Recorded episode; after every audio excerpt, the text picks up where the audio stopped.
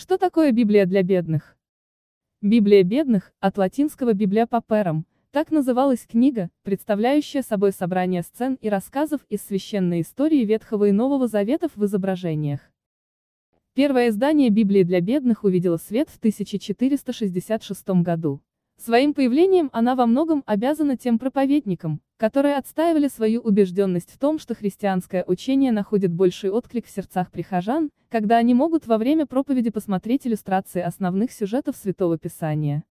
Собрание содержит от 40 до 50 таблиц изображений с краткими пояснениями и представляло собой своеобразную Библию для мирян.